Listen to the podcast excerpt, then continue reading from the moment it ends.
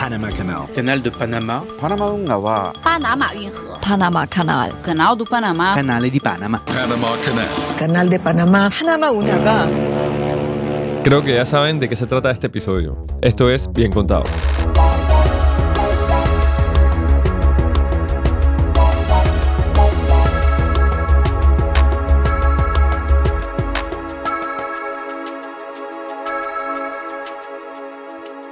Si vamos a hablar del Canal de Panamá, debemos hablar de Carlos V, una de las personas más poderosas en la historia del mundo, quien vivió alrededor del inicio del siglo XVI. Carlos V no solo era el rey de España, dueño por lo tanto del istmo de Panamá, sino también el emperador del Sacro Imperio Romano, y tenía una previsión absolutamente global de sus ambiciones y de lo que se podía hacer con el mundo. Y prueba de ello es que esta es una de las primeras personas en proponer la división del istmo de Panamá para la construcción de un canal. Esto es alrededor de 1520.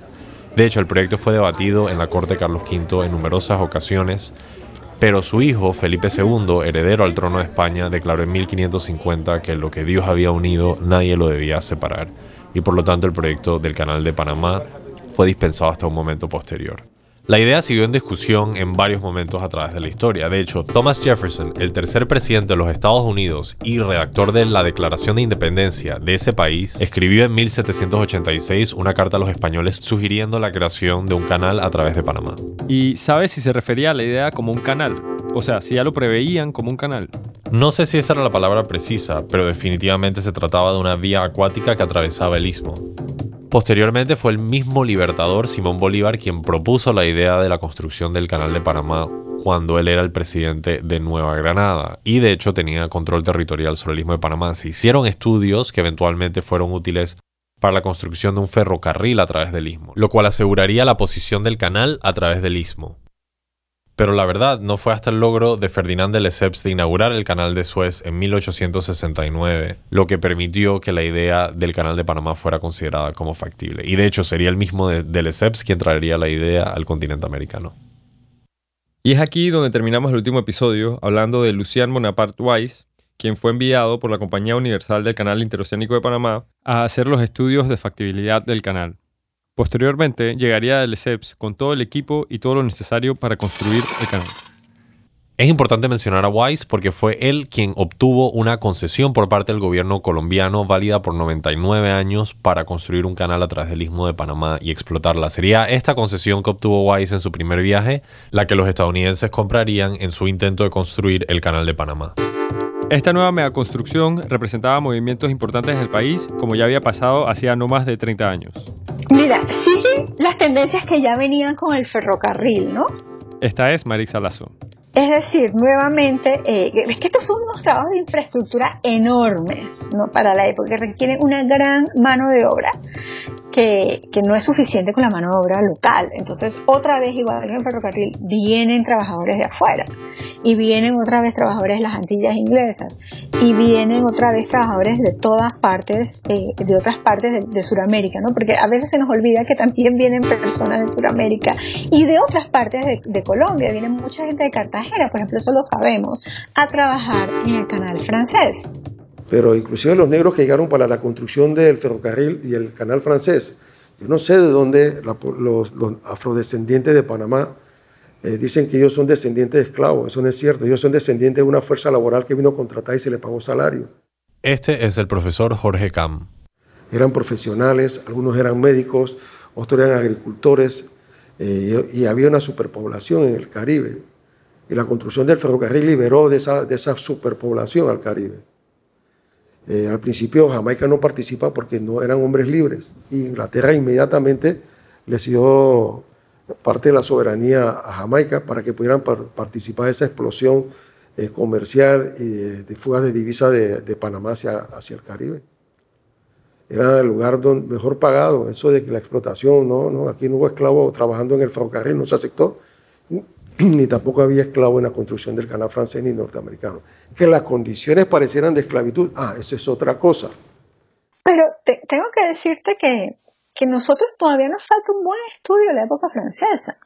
Alguien que realmente se siente en los archivos y se ponga a estudiar eso. Eso nos falta. El ferrocarril conocemos mejor y conocemos el canal norteamericano.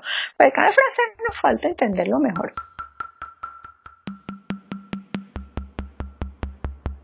Y bueno, durante la mayor parte del siglo XIX no se dieron muchos avances en cuanto a infraestructura en la ciudad de Panamá. Sí se construyó el ferrocarril, sí se fundó la ciudad de Aspinwall, lo que hoy conocemos como Colón, pero no fue hasta la llegada de los franceses cuando se vio un impulso en la modernización de la ciudad. De Lesseps, volando sobre el éxito de la construcción del canal de Suez, convocó en 1879 un congreso en la ciudad de París, en Francia. El propósito de este congreso era debatir la construcción del canal de Panamá y determinar si iba a ser un canal de esclusas o un canal a nivel. Y por más que muchos ingenieros estadounidenses que participaron del Congreso argumentaban por un sistema de esclusas, fue el ego de Lesseps que se impuso para hacer un canal a nivel porque ya tenía la referencia del canal de Suez. Una vez aprobado el proyecto, Deleceps inició una recaudación masiva de fondos para financiar la construcción del Canal de Panamá, vendiendo bonos, acciones y también buscando inversionistas tanto en Francia como en Estados Unidos. A principios de la década de 1880, Ferdinand de Lesseps llegó a Panamá con su familia para iniciar la construcción del canal. Un dato importante es que dentro de la empresa también viene un personaje que iba a ser muy importante en la historia del país, Philippe Uno Arila. Y aquí hay una historia bastante interesante.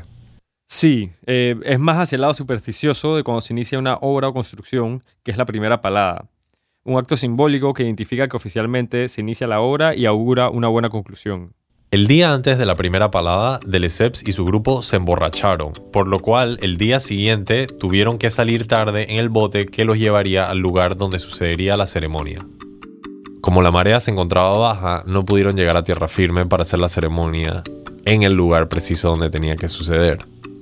Por esto enviaron a personas a la costa con una botella de champaña para llenarla de tierra y la trajeron nuevamente al barco donde ahí Deleceps rompería la botella de champaña con una pala. Y eso definitivamente no es lo mismo que una primera palada en lugar de la hora. Definitivamente no nos queremos meter en el tema de la superstición, pero es curioso y vale la pena mencionarlo. Aunque el canal francés sería un desastre, definitivamente la influencia de los franceses que vinieron con el proyecto de Lesseps inmediatamente se empezó a notar en la ciudad de Panamá. La, la, manera en que se construye Panamá está inevitablemente conectada con estas influencias, esta gente nueva, estos eventos, estos flujos que están conectadísimos con flujos de capital. Este es el arquitecto Darien Montañez. Eh, y esas, esos, de repente ese montón de plata que llega a la ciudad, ese montón de gente, ese montón de necesidades o de recursos, producen estos picos de construcción. Y cada uno de esos picos es caracterizable por lo que está pasando, no solamente en Panamá, sino en el resto del mundo en ese momento. Entonces, el, el Grand Hotel de George Lowe, que si bien no es parisino, no es, no, no es una imitación directa de, yo pienso que ningún edificio en Europa, sí es como la combinación de, de tratar de hacer una casa como una gran casa colonial o como el... Había una cosa que se llamó el Grand Hotel Central, que es donde queda el Hotel Central hoy, que era como un caserón colonial. Eh, hay unas fotos de Edward Muybridge que viene a Panamá, creo que en 1857, por ahí, no sé, donde aparece el Grand Hotel ya construido, recién construido, pintado todo como de mármol, pues estaba pintado así como con bloques de, de mármol poco chocantes en estas épocas aparece el Cabildo, que era el edificio original que está donde está hoy el Palacio Municipal, y aparece este gran hotel central al lado. Entonces se puede comparar lo que era como un edificio hotel hecho al estilo colonial tardío panameño en ese momento contra este, esta cosa completamente diferente. Que si bien repite la como secuencia de vanos eh, alineados verticalmente, en pisos, horizontalmente, y tiene balcones, lo hace de una manera completamente distinta, utilizando materiales y utilizando elementos importados o ajustados a una, con una realidad estética que es casi que alienígena a lo que estaba haciéndose en Panamá. Eso, por ser de París, que todo el mundo quiere París, se ve como se convierte en el, el referente inevitable al cual todo el mundo trata de aspirar. Y como ya sabemos, el canal francés no prosperó debido a las difíciles condiciones de construcción, a las enfermedades constantes y a la imposibilidad de hacer un canal a nivel. En diciembre de 1888 la empresa declara bancarrota y en febrero de 1889 entraría en liquidación. De Lesseps sería encontrado culpable en un juzgado francés por haber pagado sobornos, entre otros crímenes. Es correcto. Y aquí es donde vuelve a entrar en escena este personaje muy importante, Philippe Buno Varila, quien para 1894 había adquirido una gran mayoría de las acciones de la nueva compañía del canal francés en Panamá, previendo el interés de los estadounidenses de completar la construcción. También es importante notar que ya hacia el cierre de esa década se estaban caldeando las tensiones entre los liberales y los conservadores en toda la República de la Gran Colombia, lo cual explotaría con la Guerra de los Mil Días en 1899, estableciendo el escenario para la futura independencia panameña. Nosotros nacimos a, a la vida independiente con todo por hacer. El historiador y profesor Celestino Araúz nos comenta. Acabamos de salir de una guerra de los mil días, tres años de guerra, donde todo prácticamente colapsó, no solamente la economía, las actividades culturales, sino hasta la educación. Todos los colegios que había aquí cerraron y las escuelas durante ese lapso. la educación, que entonces se llamaba instrucción pública, estaba en pañales. No había carreteras propiamente tal en el país. Edificios públicos existía, pero no había una vida verdaderamente desarrollada desde el punto de vista de un país que ya necesita conocerse en el extranjero y dar a, reflejar un empuje. Y es aquí cuando se decide ejecutar a Victoriano Lorenzo, uno de los líderes liberales, el 15 de mayo de 1903 en la Plaza Francia. Hoy en día aún existe una placa que nos recuerda el lugar en donde sucedió este hecho. La conclusión de la Guerra de los Mil Días dejó un sabor amargo para la clase comercial en Panamá, mucha de ella liberal, e inmediatamente se empezaron a fraguar planes para la futura independencia del istmo. Liderados por el abogado y empresario José Agustín Arango, se forma la Junta Revolucionaria Integrada, conformada por notables panameños de la época como Ricardo y Tomás Arias, Manuel Amador Guerrero, Nicanor de Barrio, Manuel Espinosa Batista, Federico Boyd y Carlos Arosemena. Empiezan a reunirse clandestinamente y hasta se sabe que en algunas reuniones participaron el cónsul estadounidense en Panamá, así como altos funcionarios de la compañía del ferrocarril. Y aquí es donde se concibe la idea de separar al istmo de la República de Colombia. Lo que sí va a suceder es que en Panamá, aunque la independencia de Panamá la va a hacer, eh, eh, eh, van a ser primero los conservadores panameños, pero enseguida hacen una alianza con los liberales. O sea, la separación de Panamá no se da sin el apoyo del arrabal de Santana y sin el apoyo eh, de eh, Carlos A. Mendoza, ¿no? Un eh, afrodescendiente, muy educado, educado en Panamá, en Bogotá, perdón, miembro de esa élite liberal política, y con una enorme popularidad en el arrabal de Santana. Entonces, es esa unión que va a llevar a la, separación de Panamá. Obviamente está la presencia norteamericana, que, eh, que es importantísima, pero a nivel local, esa independencia se va a dar en, en, los cabildos, o sea, un cabildo tras otro de todas las ciudades de Panamá van a declarar la independencia. Se van a repetir los gestos de 1821 que la independencia se hace a nivel de las ciudades, que cuando se pierde la, legitimidad del gobierno grande, el gobierno regresa a la gente y la, soberanía regresa al pueblo. ¿Y dónde está el pueblo? Según esa manera de pensar, está en las ciudades, en los cabildos. Entonces lo que vamos a tener en 1903 es una independencia que se va declarando a nivel local. Y lo que sí va a suceder en Panamá que es distinto al resto de Nueva Granada, es que en Panamá enseguida las primeras elecciones los liberales vuelven al poder, que habían perdido desde la constitución del 86, ¿no? Durante este tiempo también se había firmado un tratado, el Herranjay, en enero de 1903, entre Estados Unidos y Colombia, el cual le permitiría a Estados Unidos construir un canal a través del istmo de Panamá. Una vez el Senado de Colombia rechazó ratificar este tratado, se le dio un nuevo ímpetu a las fuerzas independentistas en Panamá. El problema es que meses después, durante 1903, el Senado colombiano rechaza el tratado por no estar satisfechos con el monto que ofrecía el gobierno de Estados Unidos. Ya José Agustín Arango, líder de la facción revolucionaria en Panamá, había decidido que si se rechazaba este tratado, intentarían hacer una movida para la independencia del país. Y es por esto que Manuel Amador Guerrero entra en conversaciones con Filipe Buno Varila, quien también tenía un interés en la independencia panameña, para asegurar esta empresa independentista. Básicamente le estaban cerruchando el piso a Colombia, pero no era solamente eso. Aquí hay un tema que queremos profundizar porque hay un juego de poderes que tal vez no es tan conocido. Hemos hablado que Bruno Varila ha estado involucrado en la construcción del canal desde 1880, lo cual pudiera verse como un tipo de obsesión. Y de hecho lo era. En un libro que Bruno Varila viene a publicar en 1920, él explica que la razón por la cual estaba tan motivado para lograr la construcción del canal en Panamá es porque él en cierta forma preveía la Primera Guerra Mundial. Temeroso de un futuro conflicto entre su nativa Francia y Prusia, Bruno Varila estaba deseoso de lograr el control de un canal interoceánico en América en manos de los franceses o al menos en manos de sus aliados los estadounidenses. En su libro, Philippe Bruno Varila relata que posterior al colapso del canal francés, intereses alemanes buscan obtener control de la obra para así poder hacerse ellos de la gran construcción.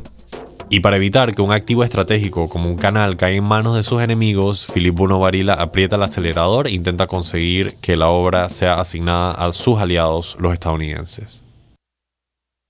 Inclusive, esto es confirmado por Tomás Arias, uno de los próceres panameños, quien en 1907 reafirma que los alemanes tuvieron intención de truncar el Tratado Herrenheim para lograr que los estadounidenses no tuvieran poder sobre el canal. Pero bueno, volviendo a 1903 y justo después del rechazo del Tratado de Herrenheim, inmediatamente operativos panameños empiezan a viajar a Estados Unidos para buscar algún tipo de apoyo de su gesta independentista.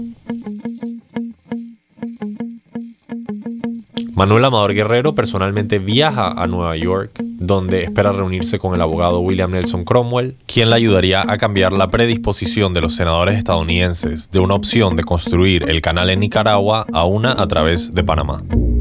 Y entonces es para finales de octubre de 1903 que Manuel Amador Guerrero regresa a Panamá sin muchas buenas noticias, lo cual crea que el movimiento separatista esté un poco inquieto. El gobernador de ese momento, José Domingo Valdía, al entender que hay una posible invasión por parte de los estadounidenses que están estacionados en Nicaragua, al istmo de Panamá, alerta al gobierno colombiano de que eso puede pasar y a la misma vez alerta a los panameños separatistas que los colombianos van a venir. Así que funciona como un tipo de doble agente. Los próximos días fueron muy movidos. A la vez, el gobierno colombiano está enviando a dos generales a Panamá para que reimpongan el orden. Manuel Amador Guerrero se está comunicando con Filipuno Varila, quien le promete que un acorazado estadounidense estaría llegando a las costas panameñas. Y se especula que la oligarquía panameña está sobornando al general Esteban Huertas para conseguir su apoyo. Aunque también se especula que el general ya apoyaba la causa independentista, convencido por Amador Guerrero. Llegamos al día clave. El 3 de noviembre de 1903 llegan a las costas de Colón los altos mandos colombianos Tobar y Amaya con sus tropas. Y también llega el barco estadounidense el Nashville. El superintendente del ferrocarril convence a los generales colombianos de que ellos se adelanten, ya que no tiene suficientes vagones para que todas las tropas vayan a la misma vez. Amaya y Tobar, al llegar a la ciudad de Panamá, son arrestados por el general Esteban Huertas, que ya era parte de la causa independentista. Sin poder hacer más, los generales colombianos aceptan un soborno y se regresan a Colombia, y es así oficialmente que se declara la separación.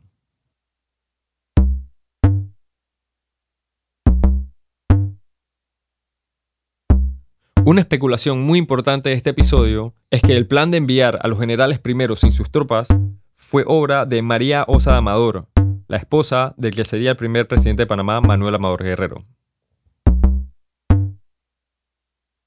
Todo pasó muy rápido.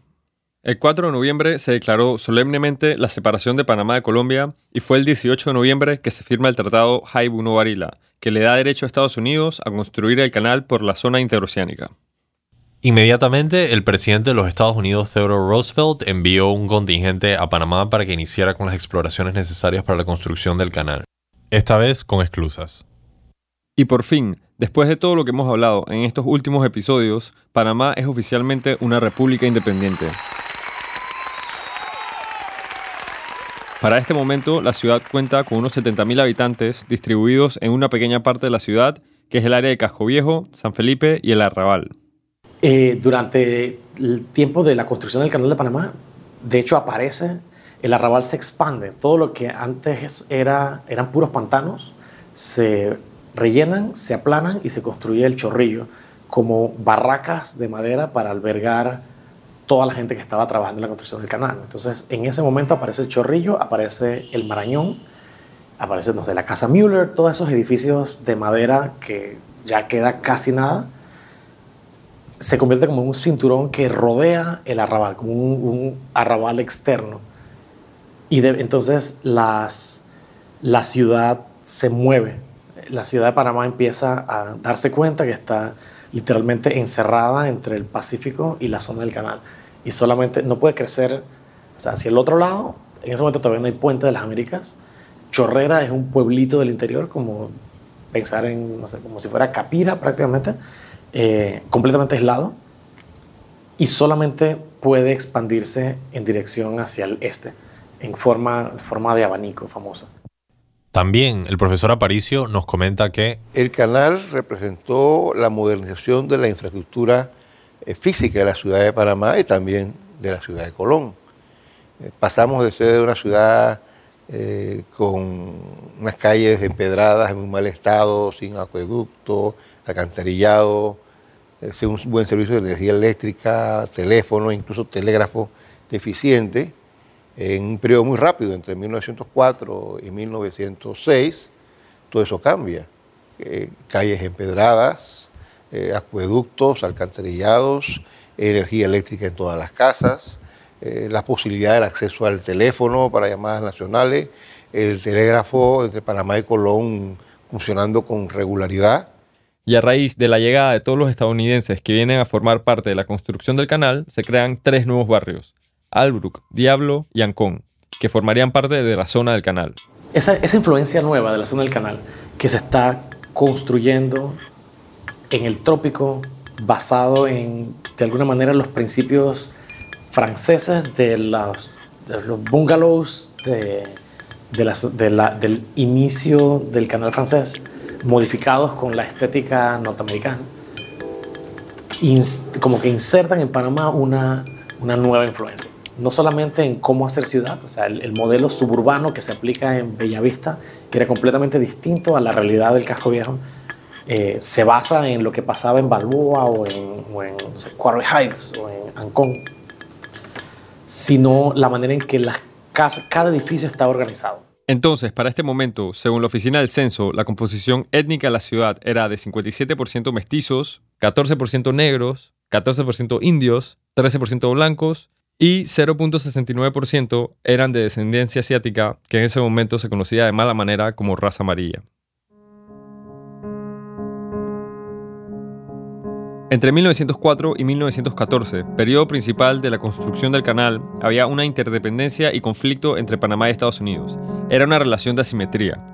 y todavía se, seguía expandiendo el área de la zona del canal, era, eh, era atemorizante para los políticos eh, darse cuenta que no solamente se había enquistado una colonia norteamericana dentro de la naciente república, esta es la doctora en antropología cultural Ana Elena Porras. sino que esa colonia amenazaba con expandirse completamente porque también ocuparon Chiriquí por, por otras causas, Taboga, o sea, cada vez también que había conflagraciones bélicas que le interesaban a, a Estados Unidos, entonces se expandía eh, o la misma zona o las bases militares se multiplicaban. Una de las primeras cosas que Estados Unidos logró fue dolarizar eh, la economía panameña. Algunas personas argumentarían que era más como una movida de poder, pero la historia ha demostrado que para Panamá ha sido hasta cierto punto beneficioso por el impacto que ha tenido en la economía a través de la historia. A diferencia de lo que muchas personas piensan, los trabajos de alcantarillado y pavimentación que se hicieron en la ciudad de Panamá y Colón no fueron gratuitos. El gobierno tuvo que pagar a Estados Unidos unos 6.5 millones de dólares de la época para tener agua potable en la capital en 1905. Esto aproximadamente se traduce a 186 millones de dólares del 2018.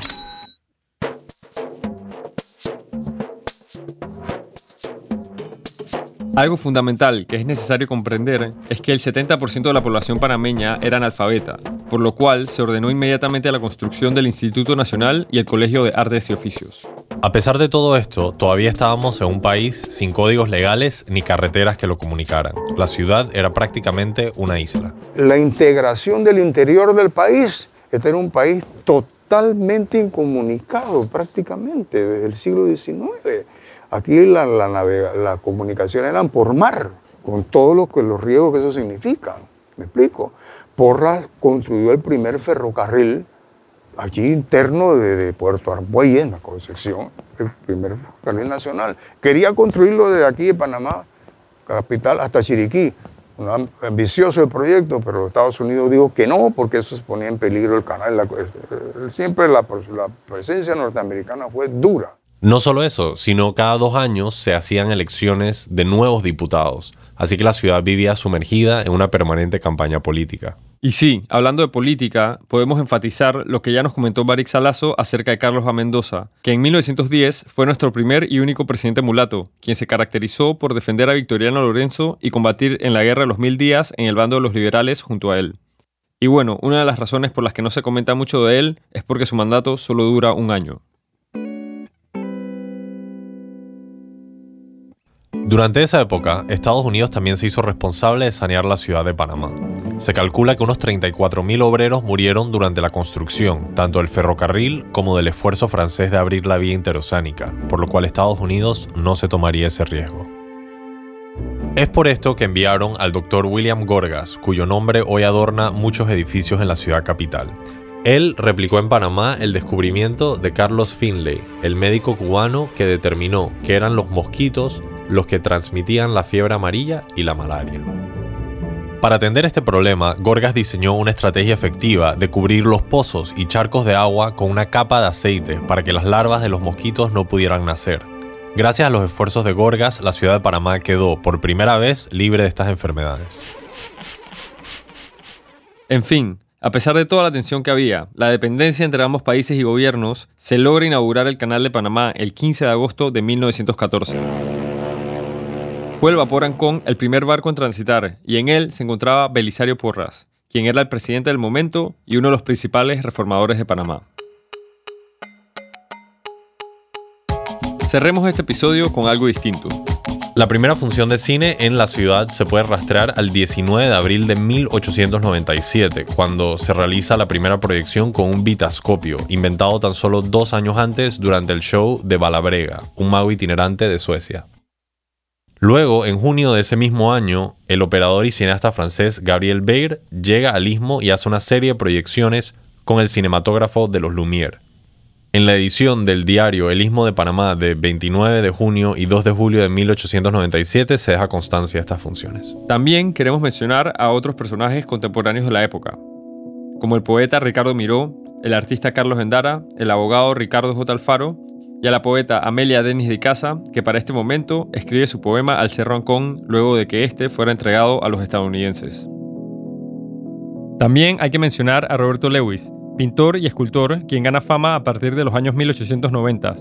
Él pintó el Teatro Nacional, dirigió la Escuela de Bellas Artes y el Instituto de Cultura de Panamá tiene un premio para Bellas Artes todos los años que lleva su nombre. Bueno, y una última cosa. Ya que este episodio fue sobre el canal de Panamá, vale la pena desmentir un mito que circula muy frecuentemente, ¿Cuál es ese? en el que hay un desnivel entre los océanos. Lo cierto es que, aunque hay una diferencia entre la marea alta en el Pacífico y el Atlántico, esa diferencia es mínima. Lo que hace el canal en efecto es elevar a los barcos a un valle montañoso que ha sido inundado para que transiten y luego los desciende del otro lado para que puedan continuar con su trayecto. Claro, este valle es el lago Gatún, que está a 26 metros sobre el nivel del mar. Es decir, que sí funciona como un tipo de escalera eléctrica que ayuda a los barcos a cruzar de un océano al otro y no a nivelar los océanos.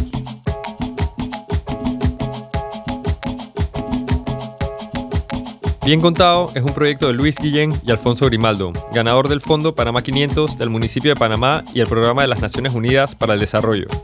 La grabación, edición, diseño de sonido y musicalización estuvo a cargo de Vicente Ríos y Dominic Moreno en Piso 3 Studios. Tema musical por Némula y el diseño gráfico por Jorge Escalona. Agradecimientos especiales a todos los entrevistados que participaron y a la Fundación Alberto Mota por creer en el proyecto. Por último, no olviden visitar nuestro sitio web biencontado.com donde tenemos referencias y material extra a su disposición.